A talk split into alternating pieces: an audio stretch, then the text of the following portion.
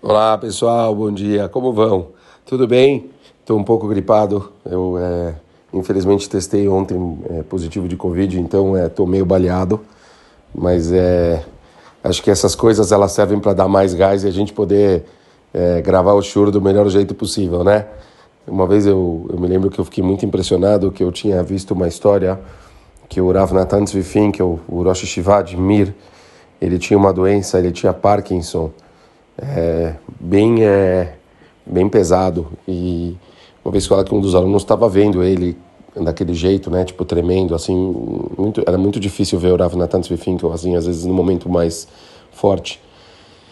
E o aluno dele começou a chorar e o Rav Natan Tzvifinkel falou para ele, o que, que você está chorando? Ele falou, eu amo tanto, tanto da Torá, é tão gostoso, é tão especial para mim da Torá, que a Hashem teve que me mandar um teste para eu poder me esforçar por ele e aí receber mérito por toda a Torá que eu estudo, senão eu não sei se eu ia receber mérito pelo que eu estudo, porque eu faço por puro prazer. Assim falou o grande Gaon, o Rav Natan de Finkel. Fala, talvez a Shem manda esses testes aí para ser difícil a gente gravar o choro de manhã. Porque é tão gostoso, é tão gostoso estudar, é tão gostoso ouvir cinco minutinhos de áudio.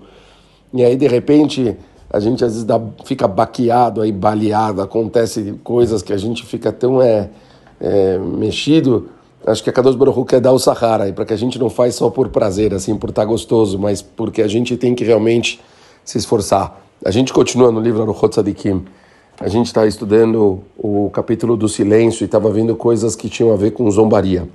Olhem que interessante o que o, o Raham escreve agora. Os que se desfazem de objetos e atividades sem que com isso tenham o propósito de menosprezar quem quer que seja. No entanto, olhem só, fazem pouco caso de objetos úteis e de atividades frutíferas.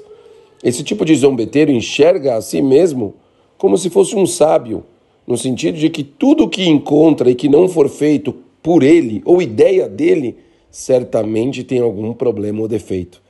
Esse traço de caráter pode levar facilmente à heresia e desdenhar das mitzvot, como fala David Amelech, arrogantes zombaram cruelmente de mim. Contudo, não me desviei de tua lei. Esse tipo de pessoa não aceita demonstrações, como está escrito, não reprove o zombeteiro, para que não te odeie.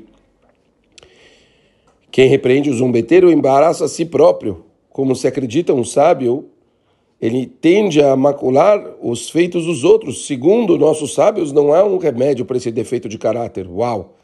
Quando vires um homem sábio aos seus próprios olhos, saiba que há mais esperanças num tolo do que nesse homem. Como é difícil, então, pessoas viverem achando que só o caminho deles é o caminho correto, que todo o resto não serve.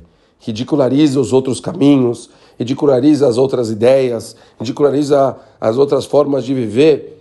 O livro é muito pesado nessa ideia, né? ele fala realmente que uma pessoa assim não tem nenhum, eh, sal, nenhuma salvação.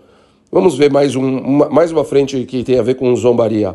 O homem que se habitua a sentar-se em bares e nas rodas de conversas fúteis busca a todo, co, todo custo assuntos bobos, pois a falta do que fazer não lhe dá outra perspectiva de vida a não ser ridicularizar a quem quer que seja, fazendo pouco caso dos seus atos e afazeres.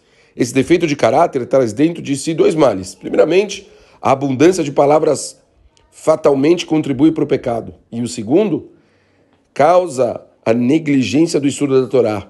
Esse é mais rápido caminho de morte, pois durante um tempo em que a pessoa estava sentada ocupando-se de besteiras, poderia estar estudando, cumprindo mandamentos e adquirindo a porção no mundo vindouro. É, quanta gente fica perdendo tempo à toa, fica fazendo abobrinhas, besteiras. Nesse caso, essas pessoas ficam simplesmente, quer dizer, perderam a oportunidade de ficar em silêncio e fazer o que deveriam